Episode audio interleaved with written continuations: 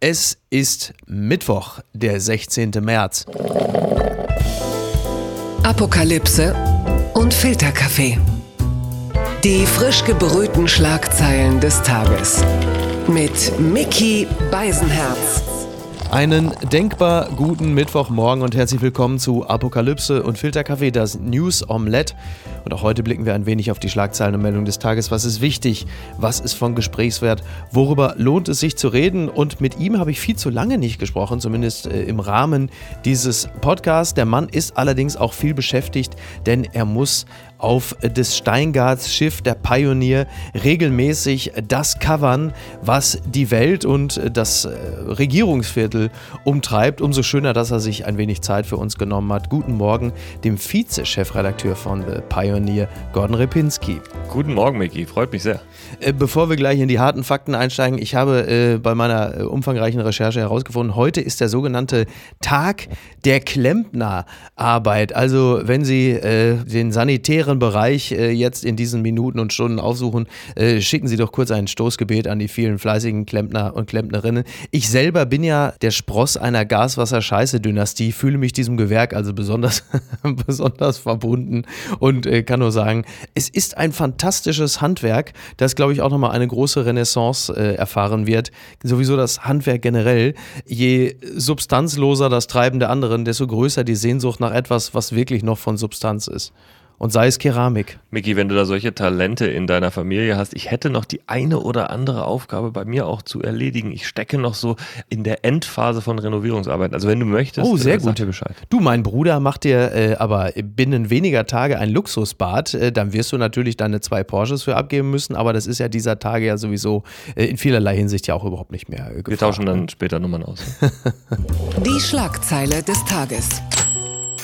Russland verhängt Einreiseverbot für Biden, Blinken und Trudeau. Das meldet der Tagesspiegel. Das ist eine Reaktion auf die Sanktion. Das Außenministerium in Moskau veröffentlicht erstmals eine schwarze Liste mit 13 Namen, darunter Außenminister Blinken und Verteidigungsminister Austin. Ja, und da stehen halt, wie gesagt, noch andere drauf. Ne? Justin Trudeau zum Beispiel. Genauso darf er wie 100 andere Kanadier nicht mehr nach Russland einreisen. Ich sage das jetzt mal für Joe Biden. Was soll er da auch? Also da gibt es kein McDonald's, kein Netflix, kein Coca-Cola, kein Ikea.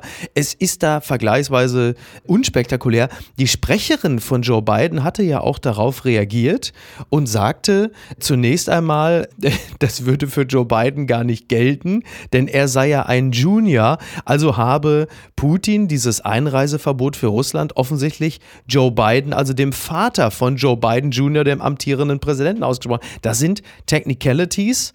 Trotzdem äh, ganz amüsant. Wie hart, glaubst du, trifft es äh, Biden und Co., das, was da jetzt passiert ist? Ganz brutal hart, lieber Mickey. Ich glaube, es gab ja mal diesen Satz von Genscher, der gesagt hat, fordern, was kommt. Das ist verbieten, was nicht passiert. Insofern, die werden ja sowieso nicht dahin gereist. Und bei Trudeau, glaube ich, der sieht dem Putin einfach zu gut aus. Der will nicht jemanden, der äh, so gut angezogen ist, der ihm da nackt, halbnackt auf dem Pferd irgendwie noch Konkurrenz macht. ja, Anders kann, ich mir das nicht erklären. Das ist natürlich richtig. Äh, derweil treffen sich gerade äh, zur Stunde die Regierungschefs von Polen, Tschechien und Slowenien mit Volodymyr Volodymyr Zelensky. Äh, die sind in Kiew eingetroffen. Man sitzt mittlerweile auch zusammen. Und das ist ja schon ein bemerkenswerter Akt, äh, unter anderem verdammt von Sarah Wagenknecht, das mal nur so als, als Randnotiz. Äh, mit dieser Aktion haben sie es aber auch geschafft, auf dieser Liste von Putin zu landen, oder? Auf der sie ja ohnehin schon stehen, das muss man sagen. Das hat ja einen ganz ernsten Hintergrund. Die osteuropäischen Staaten, diese drei besonders, fühlen sich ja besonders bedroht von Russland ja. und wollen damit auch nochmal klar machen, wir sind Ukraine sozusagen. Ne? Also wir könnten die Nächsten sein. Insofern ist das ein ganz ernstes äh, Symbol des Zusammenhalts mit der Ukraine, aber auch des Zeichens zu sagen, wir müssen die Gefahr auch für uns selbst ernst nehmen und hoffen, dass Putin eben nicht sich das nächste Land später raussucht. Genau, nicht zuletzt deshalb will ja die NATO ja jetzt auch die Ostflanke stärker verteidigen. Also man sieht da schon jetzt die Zeichen der Zeit, hat ja lange gedauert, aber jetzt wird ja reagiert. Man will sich ja nächste Woche auch zusammensetzen. Die NATO will sich in Brüssel treffen. Joe Biden, klar, natürlich, selbstverständlich kommt er äh, dort auch hin. Also der Westen zeigt sich geschlossener denn je. Das ist zumindest ein, ein positives Fazit. Der Westen muss sich ja jetzt auch geschlossener denn je zeigen. Wir erinnern uns an die NATO, die ja vor kurzem noch als Hirntod bezeichnet mhm. wurde. Und jetzt stellen wir fest, oh, auf einmal kann es wirklich so, ein, so eine Konfrontation zwischen West und Ost wieder geben. Und ich glaube, wenn man kritisch zurückblickt, muss man ja sagen, wenn man bei Putin vielleicht frühzeitig etwas mehr Stärke gezeigt hätte, frühzeitig mehr so diese Bereitschaft gezeigt hätte, zum Beispiel auch die Ukraine zu unterstützen mit Waffen, ja. wer weiß, vielleicht hätte er sich auch nicht getraut, dort einzumarschieren. Also das ist die einzige Sprache, die er versteht, Putin, die äh, Sprache der Stärke und insofern ist es die einzig logische Konsequenz. Ja, dennoch die Frage jetzt natürlich, inwieweit ist unsere Stützung Unterstützung für die Ukraine schon am Limit angekommen oder geht da noch mehr? Denn das bemerkt Putin natürlich auch, dass die NATO, dass der Westen die Ukraine zwar unterstützt, vor allen Dingen moralisch mit zahllosen Beifallsbekundungen, da wird dann auch im Zweifel mal aufgestanden, applaudiert, wenn Zelensky spricht, er wird demnächst auch im Bundestag zugeschaltet, das wird ja alles ganz toll sein und gefeiert werden, aber das, was äh, die Ukraine braucht, sprich Waffen, auch im Zweifel Abwehrsysteme, das wird ja äh, nur bedingt geliefert und die NATO steht an der Seitenlinie und sagt, sorry, nur für Stammgäste, wir können euch leider nicht helfen, ihr seid nicht im Club. Die Frage ist, auch nochmal ein bisschen das aufnehmend, was Precht am Wochenende gesagt hat.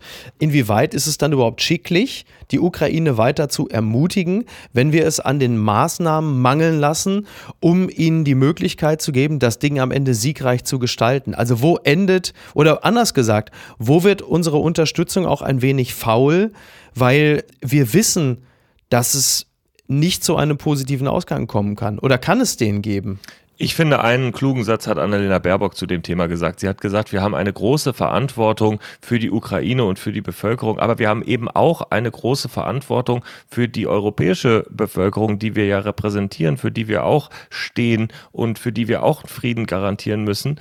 Und das muss man sich immer bewusst machen. Es kann auch alles noch viel schlimmer werden. Und deswegen muss man natürlich diese feine Linie irgendwie treffen, mhm. dass man die Ukraine so gut es geht von jetzt an unterstützt und auf der anderen Seite eben diese Konfrontation zwischen NATO und Russland unbedingt vermeidet. Und das ist am Ende natürlich eine Interpretationssache derjenigen, die daran beteiligt sind. Also wenn Putin jetzt sagen würde, die NATO beteiligt sich de facto bei, weiß ich nicht, einer bestimmten Form von Waffenlieferung und dann führt das zu einer weiteren Eskalation in diesem Krieg, dann wäre ja auch niemandem geholfen. Also das heißt, es mhm. muss eine irgendwie eine subtile Form von Hilfe sein, die trotzdem am Ende dieser tapferen Ukraine und Miki, das müssen wir ja auch mal sagen, dieser tapfer kämpfenden Ukraine so weit hilft, dass Putin diesen Krieg hoffentlich dort schon verliert. Jetzt mal ganz zynisch formuliert. Und das ist natürlich jetzt eine, das ist noch nicht mal eine kühne These, aber kämpfen die Ukrainer nicht nur für die Freiheit der Ukraine und für die Freiheit des Westens, sondern auch dafür, unterstützt von dem, was wir ihnen an Unterstützung liefern, Waffen etc., auch dafür, dass wir hoffen, dass Putin schon in der Ukraine merkt, dass aufgrund der Dauer dessen, wie lange sie sich wehren, wie lange sie sich auch erfolgreich wehren, wie lange das dauert, es sich in Anführungsstrichen nicht lohnt, weiter Krieg zu führen. Schieben wir da die Ukraine und die Ukrainerinnen, die Ukrainer nicht auch vor? in der Hoffnung, dass Putin an der Stelle schon merkt, dass die, also jetzt ganz zynisch und kalt formuliert, dass die Kosten-Nutzen-Rechnung Angriffskrieg sich nicht rechnet und er nur deshalb schon in der Ukraine aufhört, aber auch natürlich in Kauf nehmend, was das für zivile Opfer bedeutet. Und nicht nur zivile Opfer. Das ist natürlich unheimlich schwer zu sagen, Miki. Ich glaube, wir haben eigentlich alle nicht damit gerechnet, bei einer sicherheitspolitischen Analyse der Fähigkeiten von Russland und der Armee und von der Ukraine und der Armee, dass es so lange dauern würde, dass die Ukraine so stark Widerstand leisten würde. Ich habe letztens mit ein paar Generälen gesprochen, amerikanischer General dabei, der gesagt hat, vielleicht schaffen die das gar nicht, Kiew einzunehmen, mhm. weil sie einfach nicht stark genug sind. Und wenn das so wäre, dann würde das, glaube ich, die Geopolitik viel stärker noch verändern als alles andere, was wir vorher erwartet haben, was die Geopolitik auch schon verändert hätte. Aber jetzt stell dir mal vor, Russland scheitert daran, an dieser Mission. Mhm. Das wäre das Ende von Putin. Das wäre aber auch das absolute Ende von Russland als echter Weltmacht. Und das wäre mutmaßlich ein Einigungsprogramm für Europa, für die NATO, für die westliche Idee, auch für die Idee von Demokratie, Absolut. von Einigung eines Kontinents.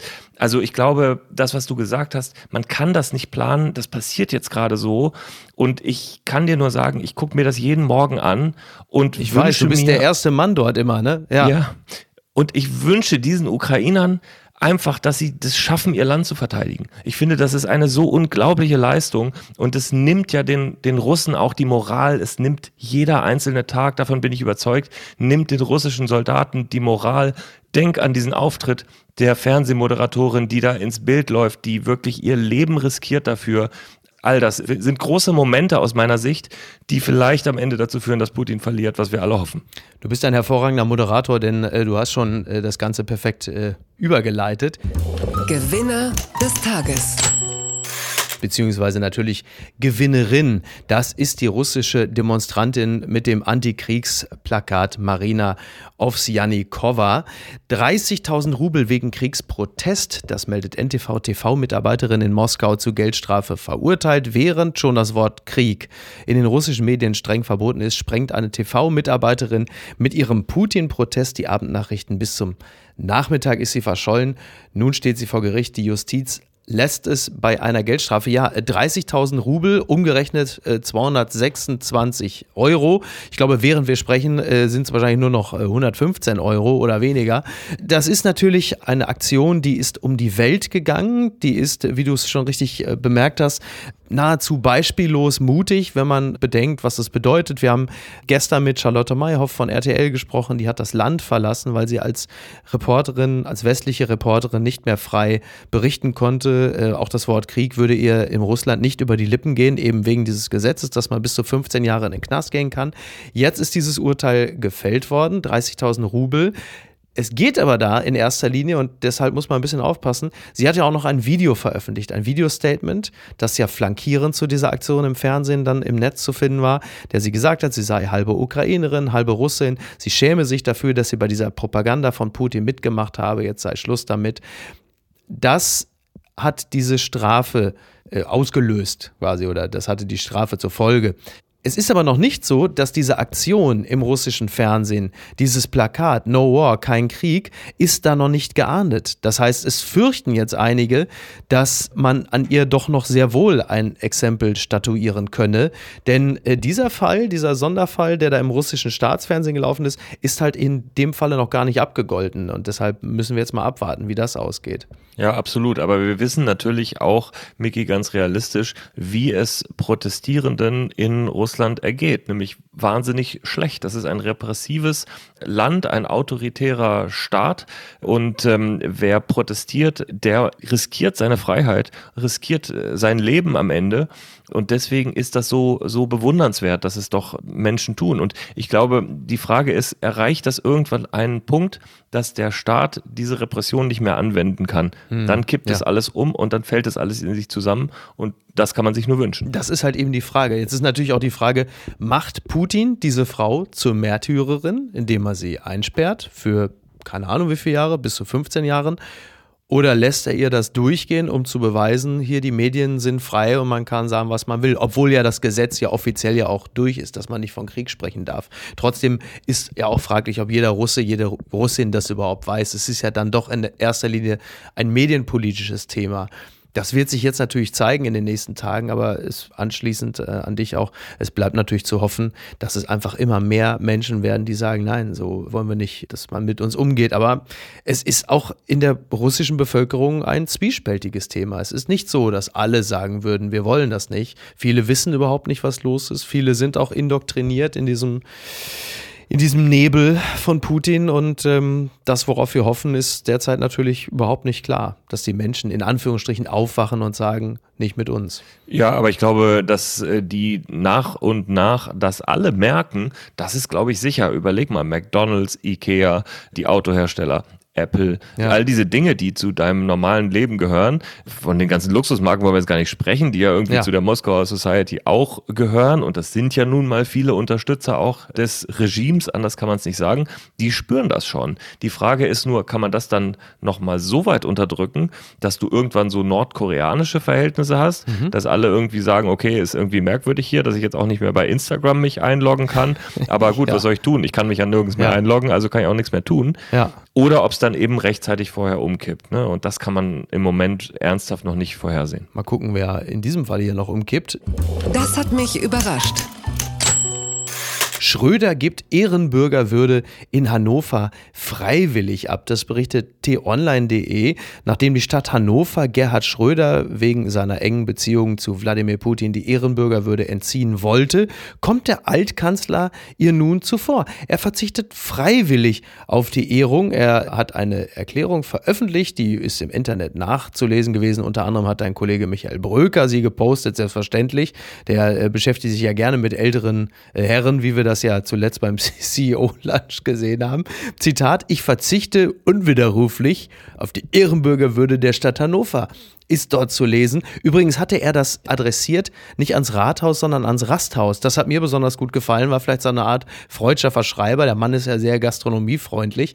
Also ich würde dem Mann gerne immer noch eine Hand reichen, ja, so. Und ich frage auch dich als angehenden Ehrenbürger der Stadt Hannover, Gordon. Braucht auch Gerhard Schröder eine Off-Ramp? Oh, das ist eine brutal schwierige Frage, weil ich finde, ja. ehrlich gesagt, er hätte sie gehabt an ziemlich vielen Stellen und er hätte doch einfach in dem Moment, in dem dieser Krieg ausbricht, erkennen müssen, dass er jetzt nicht mehr mit einem fragwürdigen Präsidenten Geschäfte macht, mhm. sondern mit einem mutmaßlichen Kriegsverbrecher. Und Ein lupenreiner Kriegsverbrecher. Äh, absolut. In dem Moment, in dem man das erkennt, kann man sich eigentlich zurückziehen. Dazu brauchst du eigentlich keine Ramp mehr. Dann habe ich gedacht, in dem Moment, in dem er nach Moskau gefahren ist, cleverer Typ, mhm. der wird natürlich keinen Verhandlungserfolg in Moskau erreichen, aber wenn er ihn nicht erreicht, dann baut er sich selber seine Ramp und sagt so, und jetzt ziehe ich mich nochmal zurück von Putin. Ist auch nicht nicht passiert. Ja. Also Gerhard Schröder aus meiner Sicht ist im totalen Protestmodus. Ja. Ich habe ihn als Kanzler geschätzt. Er ist für mich eine politische Identifikationsfigur. Das war meine erste Bundestagswahl. Das war das erste Wahlplakat, an das ich mich erinnere. Da war Gerhard Schröder irgendwie mal, hat, hat versucht, Ministerpräsident zu werden. Ich hätte mir das gewünscht, dass er irgendwann den Weg zurückfindet. Ich habe das Gefühl, er kriegt es nicht mehr hin. Ja, das Gefühl habe ich allerdings auch. Würde kennt er nur noch als Konjunktiv. Das ist ein bisschen bitter, aber so sieht es halt eben aus. Ne? So, wer ist denn jetzt dann, also du bist ja Hannoveraner, wer ist denn jetzt der letzte richtig große Promi in Hannover? Gordon, du musst es mir sagen. Wer ist es? Äh, das ist aber eine sehr gute Frage. Also dann würde ich jetzt mal sagen, Herbert Schmalstieg, der ewige Bürgermeister, ah, sehr gut. ist der letzte, der übergeblieben ist. Okay, sehr gut. Ich hatte mal, ich hatte mal einen Termin in Hannover und wurde netterweise durch Hannover kutschiert und saß dann da hinten im Auto und unterhielt mich dann mit dem Fahrer und blickte so am Maschsee entlang und guckte so schwelgerisch durch die Gegend und sinnierte so und sagte, ach Mensch, ich habe mir wirklich noch nie die ganzen Sehenswürdigkeiten von Hannover angeguckt. Und dann blickte der Fahrer mich so an über den Innenspiegel und dachte, wollen Sie einen guten Tipp? Belassen Sie es dabei. Fand ich irgendwie gut. gut. Ja, ja finde ich auch. Wir haben übrigens eine Person vergessen, Miki, die müssen wir unbedingt ja. natürlich nennen. Ja die EU-Kommissionspräsidentin. Ah. Ist natürlich aus Hannover. Ja, stimmt. Äh, spielt jetzt derzeit auch eine etwas glücklichere Rolle als in den äh, Monaten davor. EU, man kriegt jetzt derzeit nicht direkt irgendwie Schüttelfrost, wenn man den Begriff hört. Ne? Man kann sich auch langsam vielleicht wieder diesen blauen Hoodie anziehen. Auch die EU hat als Marke wieder ein, ist ein bisschen, ein bisschen geklettert. Es sei ihr gegönnt. Ja, also die ernste Antwort darauf lautet, in dem Moment, in dem Demokratie und Bündnisverständigung und all das einmal so radikal in Frage gestellt wird, stellt man dann auf einmal fest, dass es ja doch nicht so schlecht ist mit diesem Mitbestimmung und Toleranz und äh, Meinungsfreiheit und so. Ja, ja, klar. Und das ist der Effekt. Ja. Ne? Du siehst auf einmal, okay, Mensch, das bringt mir ja vielleicht doch was außer Agrarsubventionen, sondern es hat auch noch einen tieferen Sinn. Naja, und äh, die nächste Aufgabe, ich wollte erst sagen, sie wartet, aber sie ist ja schon mitten im Gange und das ist halt eben die Lösung Lösung der Geflüchtetenfrage, denn äh, jetzt sind es schon bald drei Millionen. Gerald Knaus, den habe ich am Montag bei NTV gesprochen, der rechnet mit über fünf Millionen und das will natürlich auch europäisch gelöst sein. Und das ist natürlich ein weiterer wirklich schmutziger Trick von Putin, uns auch vor diese Aufgabe zu stellen. Und bislang konnte man sich eigentlich immer darauf verlassen, dass spätestens, wenn Geflüchtete an der Grenze Europas warten oder in die EU drängen, dass dann der ganze Laden aber wirklich komplett gespalten ist. Auch das ist ja Teil der, ich zitiere jetzt das jetzt mal, Kriegsführung. Ja, absolut. Andererseits muss man natürlich sagen, dadurch, dass es eben innereuropäische Flüchtlinge sind, sind bei manchen Ländern natürlich auch die äh, sozusagen Berührungsängste mhm. nicht so da, ja. wie es in anderen Fällen der Fall ist. Das muss man jetzt nicht gut finden, aber es ist einfach ein Fakt, dass zum Beispiel in Polen natürlich durch die Nachbarschaft zu der Ukraine gar nicht so Probleme bestehen, in der Grundidee eben ukrainische Flüchtlinge aufzunehmen. Klar. Insofern weiß ich gar nicht so genau, ob nicht selbst das, da habe ich irgendwie Lust auch positiv drüber zu denken, ob mhm. das nicht vielleicht sogar auch einen positiven Effekt für die Flüchtlingspolitik in Europa haben kann. Polen, das sich immer so quergestellt hat, erlebt jetzt mal von einer anderen Perspektive. Vielleicht öffnet sich danach auch wieder ein Fenster und man findet mal eine grundsätzliche Regelung für flüchtende Menschen, egal woher sie kommen und welchem Kulturkreis sie angehören. Das wäre wünschenswert. Ne? Also alleine, wenn man bedenkt, dass der polnische Vize Jaroslaw Kaczynski jetzt plötzlich in einem positiven Licht da steht, weil er in Kiew angekommen ist und sich da solidarisch zeigt. Ich äh, würde das jetzt im äh, sag mal, syrischen, irakischen, afghanischen Kontext jetzt mal mit einem dicken Fragezeichen versehen. Absolut. Oh, ich dachte, du wärst längst tot. Corona. Nein, es gibt sie noch, die guten Dinge, und zwar ganz heftig, um genau zu sein. Wir sind bei fast 250.000 Neuinfektionen und der Bayerische Rundfunk berichtet Corona-Beschränkungen. Bayern verlängert, lockert aber. Bayern verlängert viele Corona-Maßnahmen bis 2. April, vor allem die 2G- und 3G-Regeln sowie die Maskenpflicht in Innenräumen. Kontaktbeschränkungen und Personenobergrenzen fallen aber ab Samstag weg. Am Montag die Maskenpflicht für Grundschüler. Ich hätte jetzt auch hier das andere Bundesland zitieren können, aber wir wollen ja nicht vergessen, Bayern ist ja immer noch das Bundesland des ehemaligen Leaders des Teams. Vorsicht, jetzt ist es das Team Weitsicht. Schauen Sie, so müssen wir es machen. Und ist Bayern da exemplarisch für den Rest Deutschlands? Übrigens, das musste ich, ich war ja nahezu geschockt.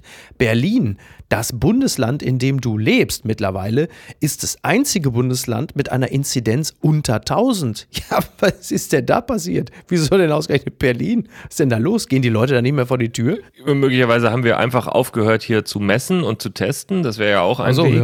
Ja, äh, oder es lag einfach daran, Mickey, wir sind ja alle Mathematiker im Herzen, dass Berlin eben schon früh die hohen Inzidenzen hatte und dadurch dann einfach schon ein paar mehr Resistenzen sich in der Bevölkerung gebildet haben. Vielleicht ist es das, was Christian Drosten ja. vor ein paar Monaten mal vorhergesagt hat, dass wir uns jetzt langsam durchseuchen Also ein bisschen müssen. das südafrikanische Modell. Genau. Ja. Genau, ja. dass wir uns jetzt langsam durchseuchen müssen. Das kann einfach sein. Aus meiner Sicht ist es so, also meine 80-jährige Mutter hatte auch Corona, mhm. die hatte leichtere Symptome als ich. Da habe ich persönlich ehrlich gesagt in diesem Moment ein bisschen den Schrecken verloren. Ja. Ich will das jetzt gar nicht äh, verallgemeinern, aber ich glaube, wir kommen an so eine Stelle, an der man einfach sagen muss, okay, das ist jetzt in irgendeiner Form wird das jetzt da sein ja. und wir müssen irgendwie damit umgehen. Ja, also das äh, deckt sich zu 100 Prozent mit meinem Eindruck, dass man sich das jetzt, also ne, wir wollen immer wieder bemerken, wir liegen immer noch im Schnitt bei 250 Toten. Das ist eine Menge Menge.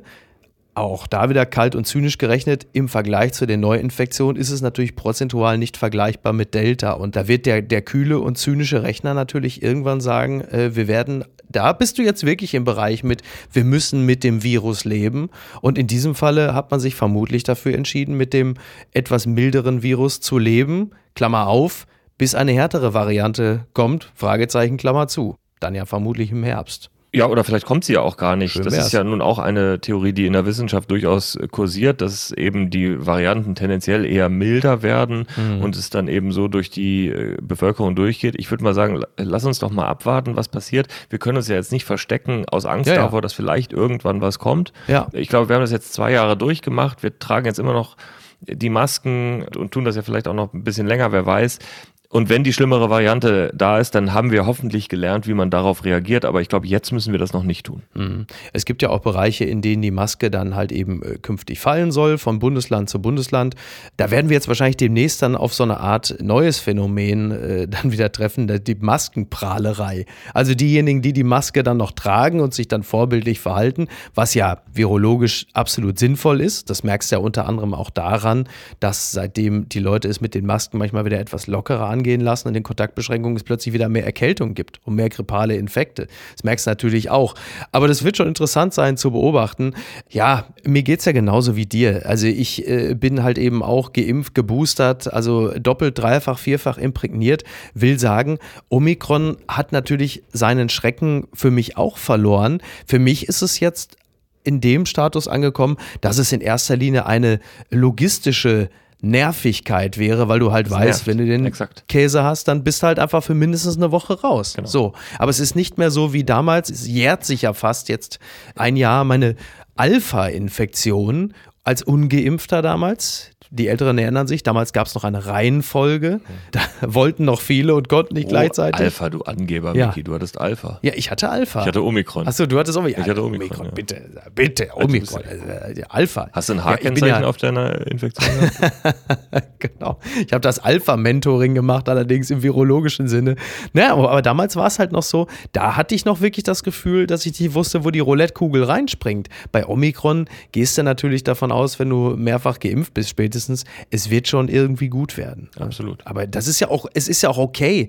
Also die Zahlen sind natürlich fürchterlich, aber du kannst natürlich jetzt nach zwei Jahren Pandemie die Leute auch nicht dauerhaft in diesem Krisenmodus lassen und, und ängstlich und panisch. Stell dir mal vor, du hast jeden Tag bald 300.000 Neuinfektionen und die Leute würden darauf reagieren wie auf Delta dann ist ja ganz vorbei. Ja, und man muss auch sagen, wir, wir tracken das schon auch sehr genau, wer da jetzt noch mit Corona äh, stirbt und, und wer an Corona stirbt und so. Das wissen wir ja in Wahrheit auch nicht ganz hundertprozentig, mhm. aber ich glaube, wenn wir alle anderen Todesursachen und tödlichen Krankheiten und schweren Krankheiten so tracken würden, dann würden wir uns jeden Tag wirklich schon seit vielen Jahren immer wieder aufs Neue erschrecken, woran man ja, alles sterben kann. Und ja. so ist es nun mal. Am Anfang haben wir mal gesagt, wir wollen die Intensivstationen nicht überlastet haben. Also wir wollen das Gesundheitssystem ja. erhalten. Das haben wir nun wirklich eindeutig geschafft. Und dann, finde ich, muss man eben auch sagen, dann muss man auch individuell, mhm. sofern einem das möglich ist, auf seine Gesundheit achten müssen. Wir, jedenfalls liegt die Hauptverantwortung beim Individuum dann. Niki hatte das, äh, liebe Grüße an dieser Stelle an Niki Hassania, die hatte es äh, gestern, sie ist mit dem ICE von äh, Hamburg nach Frankfurt gefahren und saß da in dem Waggon und in dem Moment, als eine fremde Frau sich neben sie setzte, sprang ihre Corona-App an und blinkte plötzlich rot. Da war es aber so eine ganz entspannte Fahrt dann. Gut, aber das war wahrscheinlich dann einfach ein Kontakt von vor acht Tagen. Äh, wir wollen es mal hoffen, aber äh, wie sagt der große Philosoph Markus Lanz immer, das macht ja auch was mit allem. Ne? Ja, absolut, absolut. Kleine äh, Fußnote aus dem Bundestag, wenn ich darf. Ja, bitte. Auch das Bundestagspräsidium ist übrigens schwer von Corona befallen, unter anderem Bundestagspräsidentin Bärbel Baas. Oh ja, stimmt, ja. Zwei sind jetzt noch übergeblieben, die sind noch gesund. Katrin Göring-Eckardt und Petra Pau, die wechseln sich jetzt während der gesamten Sitzungswoche die ganze Zeit ab. Ach Gott. Ja, aber Katrin Göring-Eckardt hatte es ja auch schon. Allerdings schon vor über einem Jahr, ne? Also auch Alpha. Die ist auch so ein Alpha wie ich. Ja. Merkt man ja auch, ne? Merkt man ja auch. Ja. Die gute Tat des Tages. Issingo in Südfrankreich, Benzin zu teuer, Kellner reitet mit dem Pferd zur Arbeit, das berichtet der Spiegel. Raus aus dem Auto, rauf auf das Pferd. Angesichts der explodierenden Benzinpreise pendelt ein junger Franzose demnächst mit 1 PS zu seinem Arbeitsplatz. Ja, äh, Louis Genet aus Frankreich, äh, der hat gesagt, pass mal auf, ich bin Kellner, äh, ich lasse mein Auto häufiger mal stehen und die 15 Kilometer von meinem Wohnort zu der Kneipe, wo ich arbeite, ja, da kann ich da auch das Pferd nehmen. Und das hat er auch gemacht. Und äh, dem 21-Jährigen jubelten die Massen zu. Und er macht das jetzt wohl einmal die Woche immerhin. Also er hat da so eine Art autofreien, keine Ahnung, Montag, ja. Und äh, ja, also wer es hat, Kannst du machen. Und wenn äh, das Pferd irgendwann lahmt, dann kannst du in der Kneipe an dem Tag auch noch Sauerbraten oder Lasagne anbieten. Also es hat alles seine Vorteile. Ist das ein Konzept mit dem Christian Lindner, der ja mal als, äh, sag mal, Digital Leader für Deutschland gestartet ist und jetzt mit Wäschekörbeweise Tankbons zu enden droht, ist das vielleicht auch ein Konzept für ihn?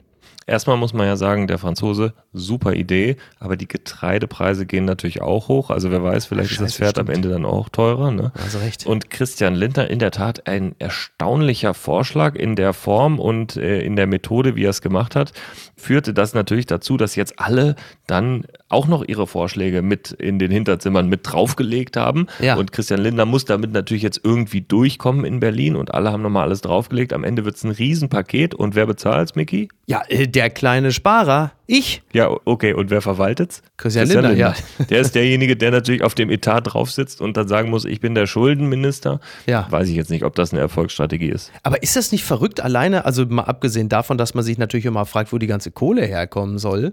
Aber das jetzt auch ausgerechnet, wie gesagt, von der FDP, von den Leuten, die die Digitalisierung vorantreiben wollen, dass diese, diese verkackten Tankbons, diese Zettel, dass das jetzt die Vision von Lindner ist, der ist aber wirklich sehr schnell auf dem harten Boden der Realität gelandet. Absolut. Und man hat auch das Gefühl, dieses ganze Zukunft, modern und wir kommunizieren jetzt total gut miteinander und so von der Ampel, das ist auch ganz schnell wieder weggegangen. Und äh, in so einer Krise haben sich alle schnell überlegt, Moment, was ist jetzt eigentlich genau die Gruppe, für die ich jetzt eintreten muss? Mhm. Und sind alle wieder in ihren, ihre Ecken gerannt. Äh, Christian Lindner eben zu den Autofahrern und die SPD ja. guckt jetzt wirklich nur, was sozialverträglich ist und die Grünen holen alle ihre ähm, klimapolitisch vertretbaren Vorschläge raus. Und am Ende steht diese Ampel, die da ja so super miteinander kommunizieren wollte, vor einer echt großen, großen Kommunikationskrise, ja. in der sie sich das erste Mal so richtig miteinander verkannten. Unterm Radar. Indiens schießt versehentlich Rakete auf Pakistan ab. Das berichtet die Deutsche Welle. Aufgrund einer technischen Panne hat die Atommacht Indien eine Rakete auf Pakistan abgeschossen. Der Vorfall sei zutiefst bedauerlich, erklärte die indische Regierung. Tote gab es nicht.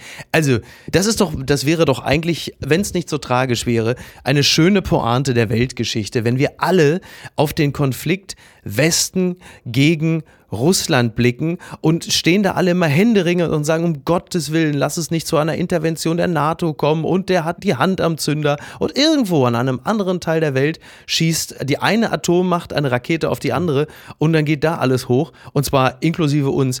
Ne? Also man könnte es komisch finden, wenn es nicht so tragisch wäre und kaum einer hat davon Notiz genommen. Ja, absolut. Äh, man könnte es wirklich komisch finden, wenn es nicht so tragisch wäre. Und dann ja noch offensichtlich auch noch durch einen echten Fehler. Also der hat sich irgendwie falsch aufs Kissen gesetzt ja. oder irgendwie sowas, ja. Äh, und dann war der Knopf da halb schräg darunter. Also das muss man schon bedenken, ne? Indien und Pakistan, ja. das ist schon einer der ganz, ganz wahrscheinlichen atomaren Konflikte immer gewesen über die vergangenen Jahrzehnte, die man durchaus auch ernst nehmen kann. Aber man hat auch das Gefühl, wir alle haben ja so ein bisschen den Kanal voll mit mhm. Konflikten und wir sind auch gar nicht mehr so richtig richtig krisenfähig. Ja. Eigentlich wollen wir doch einfach nur mal wieder so zwei normale Wochen haben irgendwie, ne? Wäre mal schön, ne? Ja. Wäre mal schön. Ja, die ganze Scheiße hat ja damals angefangen äh, im Januar 2020, dass zwei arglose Frauen äh, chinesische Lichter haben steigen lassen und dann brannte das Affenhaus im Zoo in Krefeld und danach wurde es nicht mehr besser. Der, der Kreis schließt sich, das äh, Tropenhaus im Kölner Zoo äh, ist zur Stunde frisch gelöscht. Es sind mehrere Tiere ähm, zu Tode gekommen, ein paar Vögel. Es hat wohl Futter gebrannt und du merkst also, die Zoos, die brennenden Zoos haben, sind so wie, wie Glückskekse aus dem Darknet, die Schreckliches verheißen. Und was Indien und Pakistan angeht, möglicherweise haben es die größeren Medien auch eben genau aus dem Grunde jetzt nicht größer gemeldet, weil die gesagt haben, die Leute äh, haben schon genug Stress. Wir brauchen jetzt nicht noch zwei Atommächte, die sich gegenseitig Raketen ins Feld schießen. Aber mit der Stimme des großen Franz Beckenbauer, es ist geopolitisch keine Laufkundschaft. Das muss man schon sagen. Absolut. Aber der, der News-Cycle sozusagen, der ist natürlich auch ein Phänomen in sich. Wir arbeiten beide drin. Miki, du, du weißt es, es ist verblüffend teilweise, was für Dinge Nachrichten werden und was für Dinge auf einmal nicht Nachrichten werden. Wann wird etwas groß, wann wird etwas, ja. bleibt etwas klein gestern war es, da ist was wirklich Großes passiert. Da hat Intel verkündet, dass sie eine riesen Chipfabrik in Magdeburg bauen und damit wirklich Ostdeutschland auf eine wirtschaftlich völlig andere Ebene heben. Das ist total untergegangen, ja. wenn du so willst. Ja. Einfach, weil wir so aufgesaugt sind von dieser Krise im Moment. Sowas kann man sich nicht ausdenken. Die Passion alle Infos zur Live-Show bei RTL. Die Gala meldet, RTL zeigt an Ostern live das Musikevent Die Passion. Alexander Klavs, Thomas Gottschalk und Co. spielen die Leiden Jesu nach als, ja, sagen wir mal so, als hätten wir nicht schon genug Probleme, will also RTL jetzt die Passionsspiele aufführen in Essen-Rüttenscheid. Das Ganze soll live geschehen. Das ist eine Idee natürlich, wie immer, aus den Niederlanden. Und es äh, ist ja eine Art äh, Musical. Und das Ganze geschieht dann am Mittwoch vor Ostern. Und also das ist wirklich hochspannend, ja. Also ich zitiere jetzt hier, weil das reicht. Da muss man, da soll man keine Witze machen. Alexander Klavs spielt und singt die Hauptrolle des Jesus. Ella Endlich gibt seine Mutter Maria. Laith Eldin führt als Petrus die Schar der Jünger an. Mark Keller spielt den verräterischen Judas. Die restlichen Jünger und Jüngerinnen sind Samuel Koch, seine Frau Sarah Koch, Gil Ofarim, Stefan Ross und seine Frau Anna-Karina Wojcik, Silas Schein, Thomas Enz, Prince Damien sowie Mareile Höppner und Prince Charming Nikolas Puschmann. Und jetzt wird's interessant. Wir reden immer noch über die Passionsspiele.